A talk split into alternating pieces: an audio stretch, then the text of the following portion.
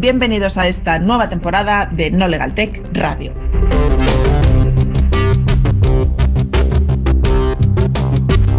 Episodios apasionantemente tecnológicos. Hola, oyentes de No Legal Tech Radio. Os habla Mar. Bienvenidos al tercer episodio de la temporada. Hoy vamos a hablar de los patterns o patrones oscuros. Podremos discutir esos diseños que hacen casi imposible que puedas borrar tu cuenta de Amazon de esa vez que te compraste una freidora que ni te hacía falta, ni funciona, ni querías, y esas páginas web que buscan hacerse con tus datos a toda costa. De esto y otras cosas vamos a hablar con mi compañera Mare y con Lorena Sánchez. Lorena es una doctora en la Universidad de Luxemburgo donde se dedica a investigar acerca de diseños éticos, injusticias, privacidad y el impacto de la tecnología en la sociedad. Además de jurista, es politóloga y tiene un impresionante currículum que la avala para hablar de todo esto. Hola Lorena, ¿cómo estás? Hola, pues muy bien, muchas gracias. Increíble presentación. Tengo que aclarar una cosa. Por honestidad, no soy doctora todavía. Estoy en camino por, por, honestidad intelectual, vamos a decir. Pero vamos, sí, sí. Eh, muchísimas gracias por, por, invitarme. Tenía muchísimas ganas de venir y hablar con vosotras porque soy muy fan de No Legal Tech. Así que yo para lo que queréis me apunto un bombardeo siempre. Pues es que eh, las Rabbits somos chicas muy intelectuales y tenemos muchísimas preguntas, eh, en concreto unas 30. Pero estoy segura de que entre las tres podremos resolverlas. Cuando hablamos de Dark Patterns es una cuestión un poco complicada de resolver porque se, hay muchísimos tipos y no sé si hay una definición concreta o específica que, con la que trabajemos jurídicamente. ¿Nos puedes dar alguna? Sí, eso es un problema. Y es el problema actualmente. De hecho, bueno, eh, por daros un poquito de contexto, yo estoy enfocando, estoy haciendo mi tesis doctoral en dar patterns y en cómo las interfaces de usuario eh, pueden eh, influenciar a la población y hasta qué punto, bueno, pues eso puede considerarse manipulación o no. Em, y entonces mi, equipo y yo tenemos un equipo que estamos todos trabajando en, este tema eh, y tengo que decir que financiados por el Fondo Nacional de Investigación de eh, Luxemburgo el proyecto de, de Y, y, ese es un, el cuando empezamos a abordar esta cuestión aquí, por ejemplo, es el principal problema que nos encontramos. En, en lo, lo que es la comunidad científica ahora mismo no existe una definición homogénea de lo que es un dark pattern. Entonces, es muy complicado decir, si te pones, si te quieres ir al punto de vista de la regulación, es muy complicado decir, esto lo regulo, esto lo prohíbo, esto no. No es, posible. Hay algunas cositas, pero no es posible. De hecho, eh, yo estuve haciendo, em, revisando toda la literatura, encontré que había como 106 definiciones diferentes de lo que era un dark pattern. Y eh, no todas coinciden. Entonces es, complicado. En general, lo que más se está utilizando, eh, grandes rasgos, no te la puedo decir literal, pero básicamente son eh, ciertos patrones de las interfaces que quieren eh, influenciar, dirigir, ¿cómo, dices esto? bueno, sí, como dirigir, es que no sé ahora mismo la traducción exacta en español e a los usuarios a cosas que inicialmente no querrían hacer y que potencialmente podrían ir en su contra, podrían hacerles daño eh, con un potencial riesgo. Pero claro, el problema de todo esto es que eso es potencialmente, eso es algo que no quiere, quiere hacer el usuario, eso también es muy difícil de demostrar. Entonces, ahora mismo tenemos eh, tipos de dark patterns que son como muy claros y muy obvios porque ya están actualmente regulados por ley por eh, temas de, prácticas comerciales ilícitas o por protección de datos, pues por ejemplo, el que no puedes tener premarcado un checkbox para, para aceptar la política de privacidad, eso es un dark pattern y es ilegal porque tampoco lo puedes hacer por protección de datos. Eh, eh, manipulaciones de los precios y, demás, todos esos son, están ya regulados por, por prácticas comerciales ilícitas. O engañar, cuando tú dices, o sea, cuando pones algo que es eh, falso, que es deliberadamente falso, que eh, es, engaño por sí, pues también es, eh, es, ilícito por, por, tema de protección al consumidor. Y esas las vemos muy claras. El problema está cuando empezamos a jugar con diferentes elementos, que si el color, que si la posición, que es que ahí no tienes tan claro ¿dónde está el punto de, licitud? En el sentido de, esto sí que está muy estudiado desde el punto de la psicología cognitiva, que hay ciertas eh, que los, seres humanos usamos estos heurísticos y estos atajos y tenemos ciertos sesgos para utilizar las interfaces y, bueno, en general la vida de una manera específica, pero las interfaces en particular, sabemos que miramos más aquí, que vamos a, atajar de esta manera y eso se está utilizando pues desde que el mundo es mundo, no solo en interfaces de usuario. Entonces, demostrar dónde está la ilicitud o dónde está, digamos, el componente no ético de eso, porque cuando hablamos de, intentar diferenciar, eh, y cortarme porque estoy aquí soltando el chorro de información, eh, cuando hablamos de intentar diferenciar manipulación y persuasión, que la persuasión es algo que es muy no siempre es lícito, pero generalmente es lícito, o sea, puede considerarse lícito, no tiene que ser malo de por sí. En, en, el mundo online es muy difícil de ver porque se supone que la persuasión es una manera de intentar convencerte y atacar a, tu eh, procesos de decisión, pero de una manera completamente transparente y dándote argumentos. Oye, mm, Mare, vente a mi fiesta porque te lo vas a pasar genial. Eh, o un ejemplo que me gusta a mí poner mucho, que ha sido eh, poco criticado por aquí últimamente, pero bueno, si yo te quiero persuadir, te doy argumentos y te digo, oye, mira, vente conmigo a la cama porque es que soy increíble. ¿sabes? O sea, es que te vas a pasar que flipas. Manipulación, que es de una manera encubierta, intenta hacer lo mismo, pero el, pero el que está siendo influenciado no, necesariamente lo sabe, podría ser, estoy sola en casa, ¿quieres venirte a ver Netflix? Entonces, diferenciar eso en una interfaz es muy complicado, porque tú no puedes no tenemos mecanismos ahora mismo reales para decir, bueno, es que esta intención del, proveedor de servicios es lícita. No lo está haciendo por nada eh, que quiera engañar al usuario. Y son los casos, estos casos grises, donde realmente está un poco la problemática. Eh, porque los difíciles los, son fáciles. O sea, quiero decir, los fáciles son. Los que son muy evidentes son muy fáciles. Y de hecho, em, hay una para mí hay una cosa, eh, bueno, un punto importante y es que se, va, se, ve mucho el tema de los dark patterns desde el punto de vista de la experiencia de usuario en el sentido negativo, de es que me están molestando, es que me están forzando, molestándome. Pero el problema son los dark patterns que, son, que, te, que te dan una buena experiencia de usuario, porque son de los que tú no te enteras. Entonces, no, no, está tan claro que es que tenga que ser una mala experiencia de usuario. Ese realmente es uno de los, de los problemas. Tú no te enteras y de repente, al final, o sea, cuando a lo mejor ves la factura o ese momento era buena, luego es mala.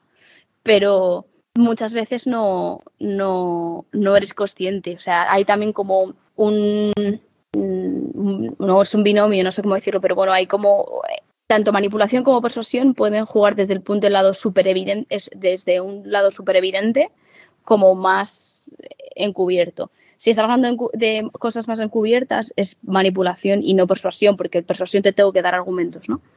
Entonces, eh, la experiencia de usuario no necesariamente va a ser eh, mala. Y, y, con esto me callo porque he hablado como tres minutos sola, así que...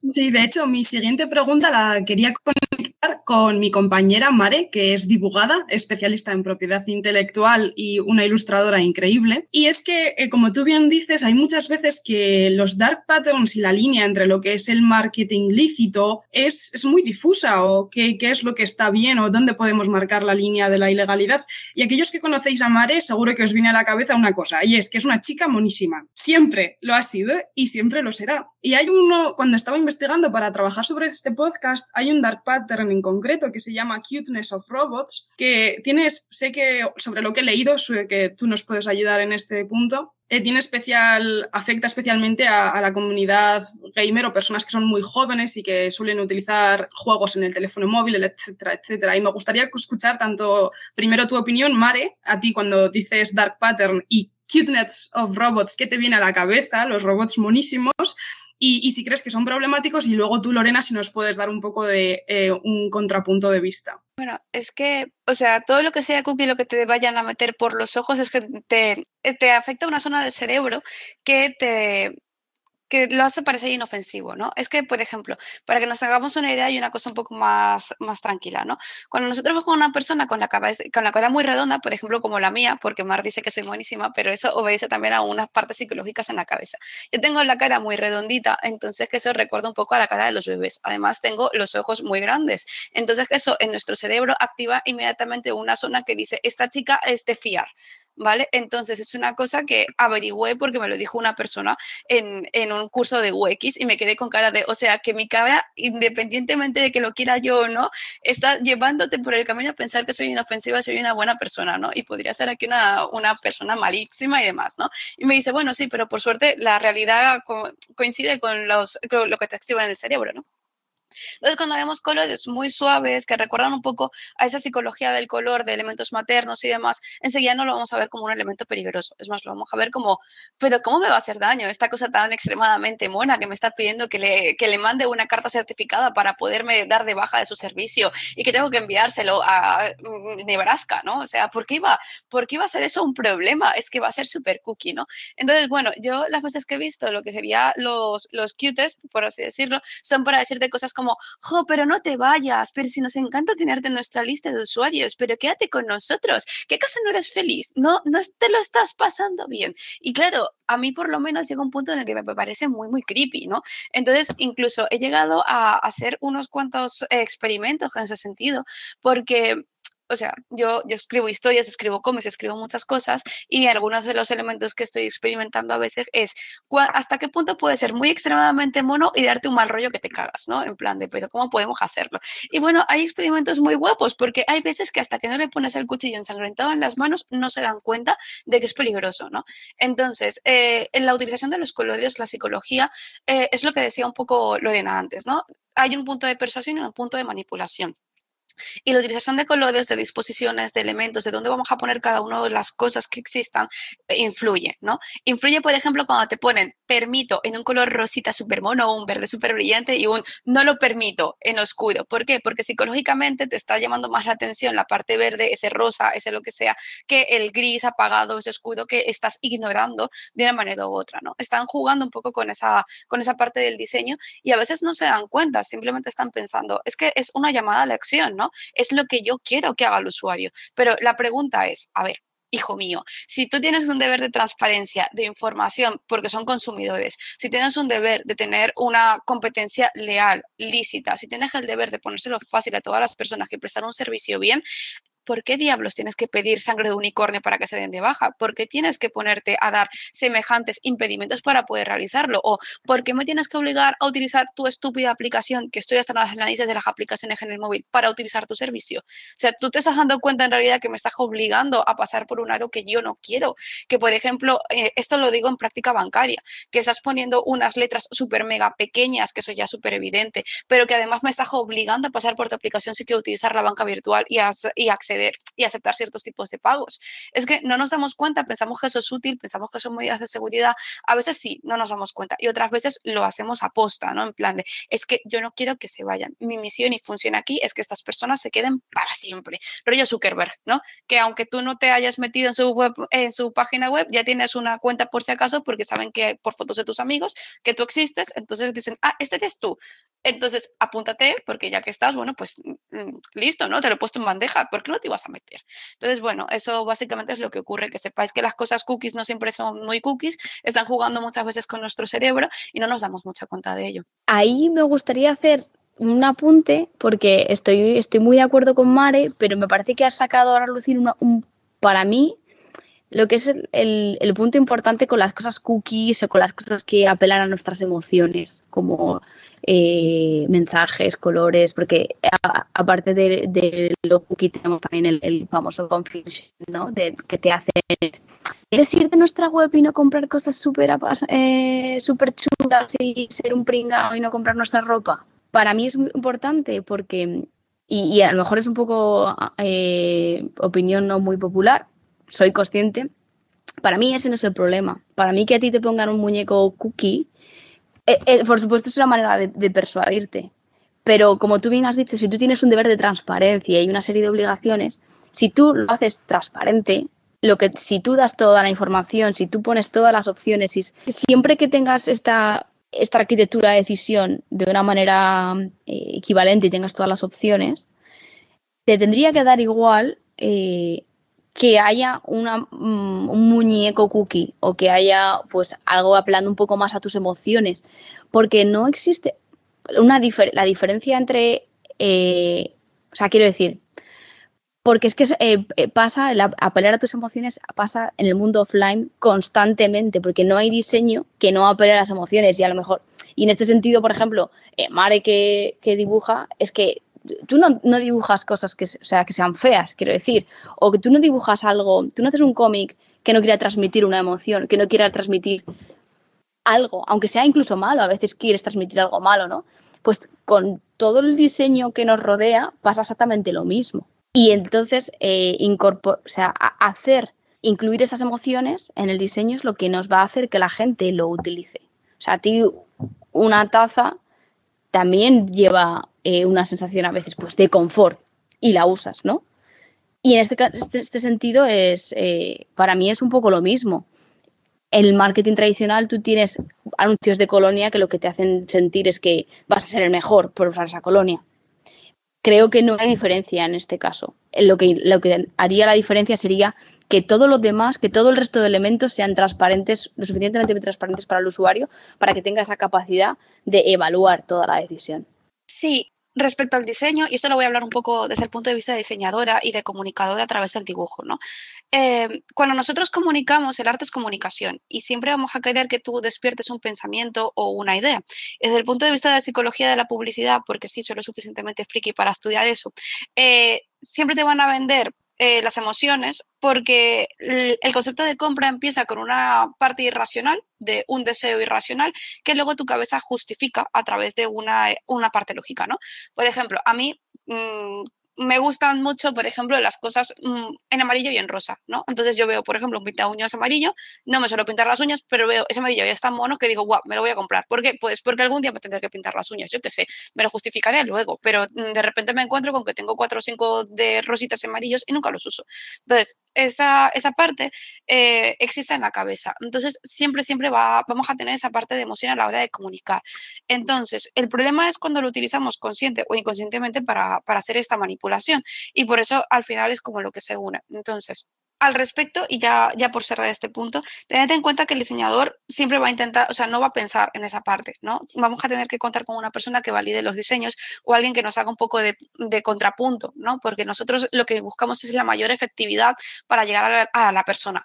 Nosotros tenemos nuestros gustos estéticos, o sea, yo dibujo cosas muy cookies, si alguna vez no lo habéis visto, pues los conejitos en Olegal Tech, por ejemplo, que creo que son muy, muy chulis, y otros dibujos que son más estilo cómics y más, más adultos, ¿no? Y hay gente que le gusta dibujar cosas de terror, monstruos, orcos y demás, dependerá un poco del gusto, ¿no? Pero bueno, Mar, sigue disparándonos preguntas, ¿no? Porque si no vamos aquí a hablar de diseño y demás y yo me, yo me engancho. Déjame que solo eh, antes de pasar a la siguiente pregunta. Vale, perfecto. Lo siento, no deberíamos juntarnos tú y yo en el mismo programa nunca más. eh, de, verdad.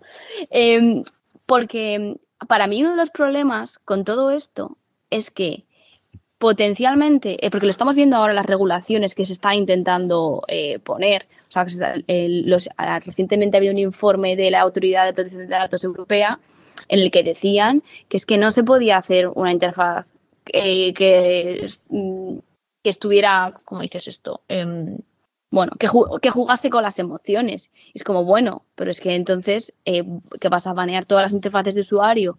Porque los conejitos de LegalTech son muy pero los conejitos de somos gente guay, somos gente joven, que hacemos cosas diferentes, porque esa es vuestra marca. Me, vas a decir que, ya no vamos a poder usar ese tipo de, mensajes. Es que no es posible, básicamente. Y pienso que, eh, en cierto modo, y esto lo había comentado contigo alguna vez, Mare, es regular en ese sentido con demasiada ligereza y sin clarificar bien las cosas, que era un poco lo que pasaba con el informe, que era como muy, muy ambiguo, eh, puede incluso coartar la libertad creativa de, los diseñadores y de los desarrolladores. Eso por, un lado. Y luego, eh, por otro, es importante tener en cuenta que, eh, que muchas veces los diseñadores y los desarrolladores van a eh, confiar en que tienen un abogado detrás. Porque esto en los experimentos, yo estoy ahora eh, llevando a cabo una serie de experimentos para eh, estudiar cómo se comportan los diseñadores y todo lo que me dicen es, bueno, yo esto lo voy a hacer, pero yo sé que tengo un abogado que me va a decir que no puedo. Y eso está muy bien en compañías grandes, pero pasa que a veces, y este es uno de los, de los grandes problemas, las compañías pequeñas tienes el diseñador no es diseñador, el diseñador es el, de, front, el de back, el de diseño, el que lleva la protección de datos y, el que lleva la, eh, las bases de datos, el que lleva todo. Es el mismo, la misma persona eh, con todos los roles posibles. Entonces le dicen, haz, la protección de datos. Y a lo mejor esa persona no tiene realmente conocimiento para saber si lo que está haciendo es un, es un dark pattern o es persuasivo o es manipulativo o no o es completamente lícito. Y esa es la realidad de muchas interfaces de usuario eh, de hoy día, sumada además a que hay muchísima reutilización de código, muchísima compartición pues, de coger de Stack Overflow y demás, que no siempre tiene una, información correcta. Entonces, ir hacia una regulación súper eh, restrictiva puede tener problemas. Y en ese mismo punto, Lorena, eh, ¿Cuál es la regulación con la que contamos a día de hoy en la Unión Europea o en España? ¿Podrías mencionarnos la más destacada o con la que haya más mm. conflictos? Sí, tenemos de, protección, o sea, están, pues al final está ramificada. Tienes un poco de todo. Tienes por la parte de protección de datos, GDPR, te, por el tema del consentimiento y demás, pues los temas de los checkboxes y, y demás, ahí tienes algunos cubiertos. Por ejemplo, la preselección eh, ahí lo tienes cubierto por protección de datos, el tema de minimización de, los datos, de que se lo puedes pedir lo, absolutamente necesario. Todo eso cubre algunos eh, dark patterns que a mí realmente no me tengo que decir que a mí no me gusta la, terminología actual de algunos, pero por ejemplo eh, los relacionados con, privacidad que en, los que te dicen que pedir datos a, a mansalva pues no eso es un dark pattern, pero es que además es ilegal por principio de administración de GDPR. Eh, también en, protección al consumidor también tenemos algunos cubiertos, pues todo lo que tiene que ver con engaño, eh, mm, compras del carrito, es que este, ¿cómo se llama? Eh, sneak basket, ¿no? O sea, que de repente aparezcan cosas en el carrito que tú no has pedido, esos también están eh, protegidos por protección al consumidor. Eh, y luego también em, por la directiva de, es que no sé cómo se llama en castellano, Mare, seguro que tú esto lo sabes, prácticas comerciales, perdóname que no tengo la, normativa ahora mismo, que también tiene que ver con protección al, consumidor, eh, están también cubiertas bastante, bastantes dark patterns. pero sobre todo es lo que decía, todo lo que está relacionado con engañar directamente, coaccionar directamente al usuario y hacerle y, poner cosas que él no ha dado un consentimiento eh, activo en, cuestión, por ejemplo, de protección de datos. El problema es esa escala de grises, que esa escala de grises no está regulada ni creo que se vaya a regular. Ahora, la, la Digital Services Act estaban con, con ella estaban considerando y está incluido eh, la regulación de los dark patterns. Pero em, si mal no recuerdo, han metido el término dark patterns como tal, sin especificar mucho más, y va a dar lugar a problemas. Eh, todavía están, están aprobándola, si no me equivoco. Que ese sería el siguiente paso para regularlos. Y y si tuvieras que darle un consejo a esos reguladores que ahora mismo se enfrentan a, esta tarea tan titánica que es afrontar este, el problema de los dark patterns, ¿en qué de los tipos de dark patterns, según tu opinión, crees que deberían enfocarse más? ¿En cuál de todos? Uf, es complicado, pero yo diría que en aquellos que, afectan a la arquitectura de decisión a cómo presentamos las opciones, que creo que la, la, DSA está en, esa línea también. Creo que sí, la manera que presentamos las opciones, que tenga que ser siempre con las mismas opciones para, que, todas las opciones estén disponibles en la arquitectura de decisión a la hora de presentar un, un producto o bueno, cualquier decisión online, básicamente. De, o sea, el, creo que el mayor ejemplo de esto es el tema de las cookies que, por ejemplo, con las cookies yo creo que es lo que más se ha estudiado en materia de, dark patterns, porque es como muy evidente. Pero el tema está en que esas dark patterns que estaban en las cookies, básicamente eran que eh, tenían que ver con la arquitectura de decisión, es decir, que todas las opciones estuvieran disponibles de eh, aceptar, pero también declinar de manera igual, sin, sin, sin que ninguna sobresaliera de ninguna manera, eso ya lo teníamos en la regulación, porque ya tenemos en GDPR que el consentimiento tiene que ser específico para cada una de las finalidades y que se supone que, que tienes que ser capaz de darlo en la primera capa, el consentimiento. Eso ya lo teníamos. El problema es que nadie, que nadie, lo, que nadie lo hacía. Sí, ahora estamos diciendo que son dark patterns, pero es que no es que sean dark patterns, es que lo que estás haciendo es directamente ilegal. Claro, quizá la solución no sea tanto sacar una nueva normativa que sea ambigua y den lugar a nuevos problemas, sino que efectivamente se ponga el, el Ejecutivo eso, a ejecutar esas normas y, asegurarnos de que se cumplen en, las prácticas comerciales. Antes has mencionado que estabais haciendo estudios respecto a los diseñadores y cómo hay veces que siquiera los propios diseñadores son conscientes de lo que están haciendo. Y Lorena, ¿tenéis algún estudio en el que hayáis visto cómo los consumidores son capaces de percibir los dark patterns o si hay alguno que sean más capaces de, ver eh, que otros? Sí, ah, de hecho el año pasado estuvimos haciendo un estudio eh, con 400 personas aproximadamente eh, en el que bueno, les presentábamos, eh, bueno, yo no estaba en este estudio, tengo que decir, eran mis compañeras, mi, eh, equipo, aprovecho para decir, que Steve Borgan Platzi, que, que era la, la investigadora principal, em, eh, presentaban, presentaban diferentes escenarios en los que preguntaban, bueno, si eran capaces de identificarlos, cómo se sentían y qué podían hacer al respecto, si conocían las consecuencias.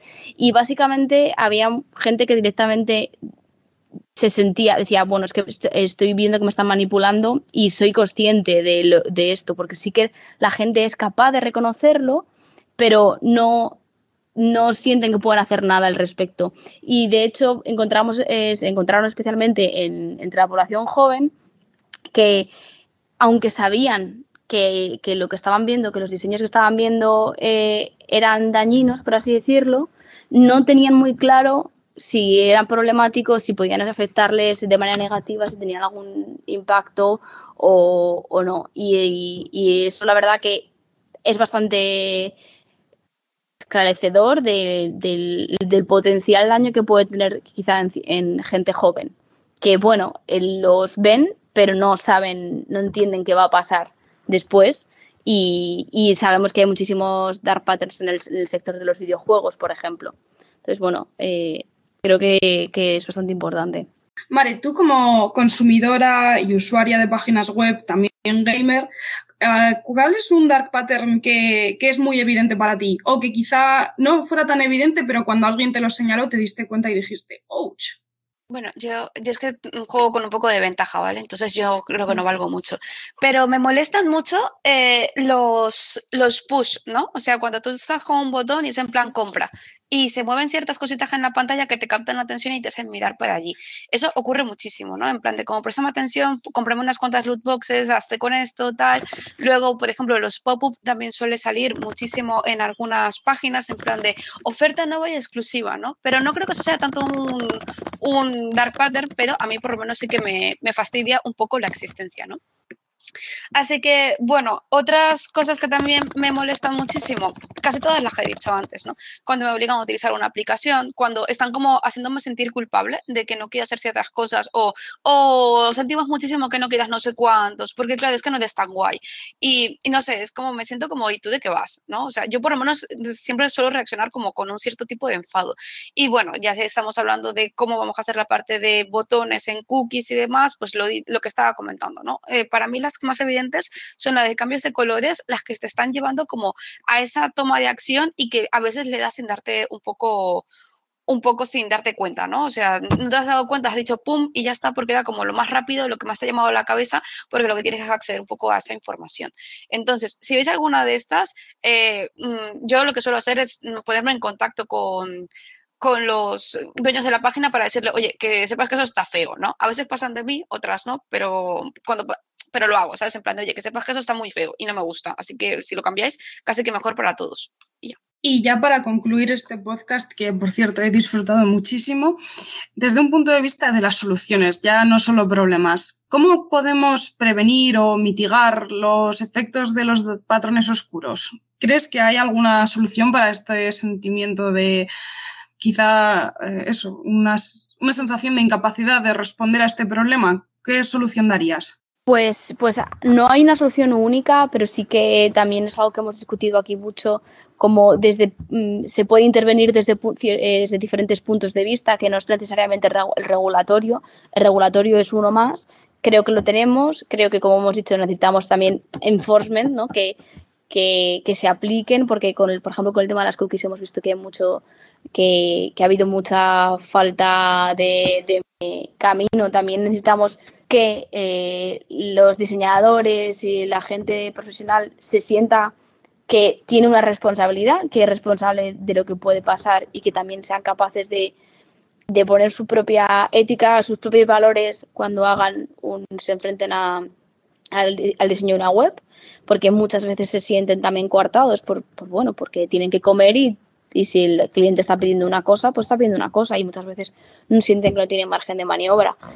Entonces necesitamos también darles eh, pues ese accountability a ellos, pero también necesitamos que haya mecanismos de transparencia proactiva, como, como igual que hay en protección de datos que tenemos el, el concepto de responsabilidad proactiva, en el sentido de que hay que hacer esta evaluación previa, debería ser, eh, deberíamos acostumbrarnos a tener eso cuando diseñemos cualquier tipo de, de interfaz que va a, a a tener un impacto en potencialmente miles de, usuarios, ¿no? Eh, ya no solo necesariamente desde el punto de vista de protección de datos, sino también desde un punto de vista ético. Ya hay mucha gente que habla de esas evaluaciones éticas o de evaluaciones de derechos humanos eh, previas a, cualquier tipo de, proyecto tecnológico en general y las interfaces de usuarios son una de ellas y tener la conciencia de responsabilidad proactiva desde el punto de vista ético del diseñador también es importante. No solo desde el punto de vista de la protección de datos, sino desde cualquier punto de, eh, vista. Y por último, quizá el, educativo, que al final también eh, e, es algo que, que siempre señalamos, que, la que, que, los usuarios también tienen que estar eh, educados en un punto de vista pues, reflexivo de lo que se encuentra en Internet, de que haya esa capacidad de crítica y de análisis. Se ha discutido esto mucho con el caso de las fake news, por ejemplo, pero es que en, el caso de, de los dark patterns es lo mismo. Ser críticos con la información que vemos online también es una cosa que deberíamos ver en, en el colegio y que bueno que al final trasciende a un debate mucho mayor que es cómo enseñamos reflexión en el colegio, pero que por supuesto se sale del, de, de nuestro debate.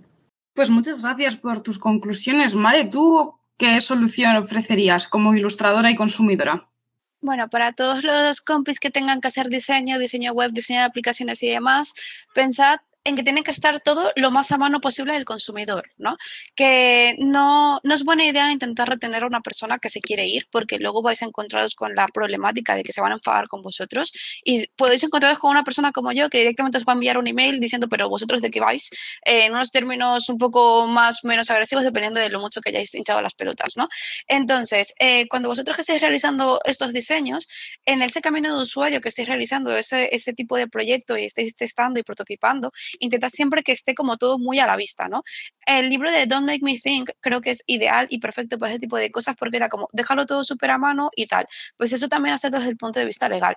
A mí, por ejemplo, me gusta mucho poner en la parte de opciones la parte, eh, una opción pues de textos y documentos legales, cómo puedo hacer tal, las FAQ y demás que puedan ayudar. Entonces, eh, tener en cuenta todo ese tipo de, elementos y bueno, eh, para el regulador, si alguna vez esto se lo escucha a alguien o cuando intenten amenazaros con regular algo, eh, intentad que no sea así, porque cuando Lorena lo estaba diciendo, a mí se me pasó un momento en la ocasión, pero la respuesta no está en sobre regular, está en ser éticos, en esa parte de educación, de poder saber qué es lo que tienen y siempre pensar como en el usuario, ¿no? Si yo soy el usuario, me gustaría que, que me estuviese manipulando, me gustaría tener que hacer todos estos pasos para realizar estas acciones. Entonces, es poner al usuario en el centro, pensar en un momento que nosotros también somos usuarios y consumidores y ser respetuosos con las otras personas, que para eso tenemos que vivir todos en armonía.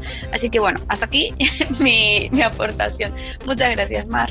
Muchas gracias a vosotras. Gracias y enhorabuena Lorena por tu investigación, que estáis trayendo mucha luz a estos patrones oscuros y seguramente así ayudando al regulador que, que, no ha hecho mucho por definir lo que son los dark patterns. Y gracias por tu tiempo, Mare, que siempre es un placer escucharte. Y sobre todo gracias a vosotros, oyentes de No Legal Tech, por dedicarnos vuestro tiempo y espero que hayáis disfrutado y aprendido algo. Yo desde luego que he aprendido muchísimo. Que tengáis un buen día.